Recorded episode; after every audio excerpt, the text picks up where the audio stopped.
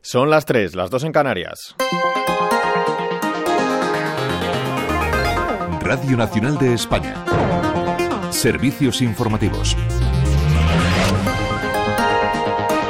Buenas noches. Empezamos en Estados Unidos, donde la candidata Nikki Haley ha logrado su primera victoria en las primarias del Partido Republicano. Lo ha hecho tras imponerse a Donald Trump en Washington DC, la capital del país. Según las primeras proyecciones de medios como CNN o NBC, la ex representante estadounidense ante la ONU habría logrado el 63% de los votos frente al 33% de Trump en esa, en esa ciudad, en la capital. Una victoria con mucho carácter simbólico a dos días del supermartes. Esa noticia, precisamente, en el martes en el que se deciden 800 delegados en 16 estados y en la que Trump parte como gran favorito para ser el candidato del Partido Republicano a la Casa Blanca. Ese día que puede estar marcado por la decisión del Tribunal Supremo del país sobre la elegibilidad del propio Trump para la carrera presidencial. Gemas y Fuentes. Es una decisión que podría conocerse hoy, según informan medios estadounidenses como la CNN, y que comprenden los procesos de primarias en las que fue vetado el expresidente y aspirante republicano, un veto que empezó en Colorado el primer estado que tomó esa decisión. Y siguiendo en este país, hoy en la Casa Blanca, la vicepresidenta de Estados Unidos, Kamala Harris, se reúne con el ministro de Defensa israelí Benny Gantz, un encuentro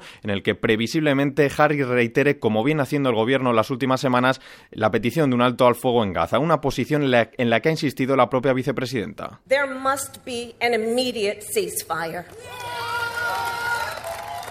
que ha pedido un alto el fuego inmediato de al menos seis semanas y ha añadido es lo que se está negociando en estos momentos en el Cairo, durante las cuales se permita liberar a los rehenes y también que, que llegue la ayuda humanitaria a la población de Gaza. En nuestro país, el PP registra hoy en el Congreso un escrito en el que pide la dimisión de la presidenta del Congreso, Francina Armengol, una posición, dicen desde Génova, que han tomado por la evidente implicación de Armengol en la presunta trama de corrupción por la compra de mascarillas durante la pandemia, sostienen desde esta formación. A esta petición ha puesto voz el portavoz parlamentario popular, Miguel Tellado, que ha incidido en que debería ser la propia Armengol quien diese un paso al lado, dice, por la limpieza democrática. No puede seguir ni un minuto más al frente del Congreso de los Diputados.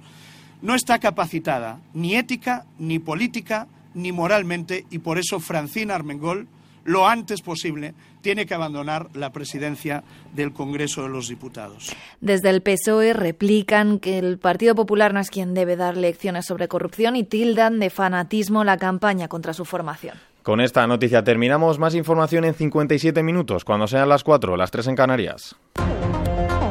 Radio Nacional de España.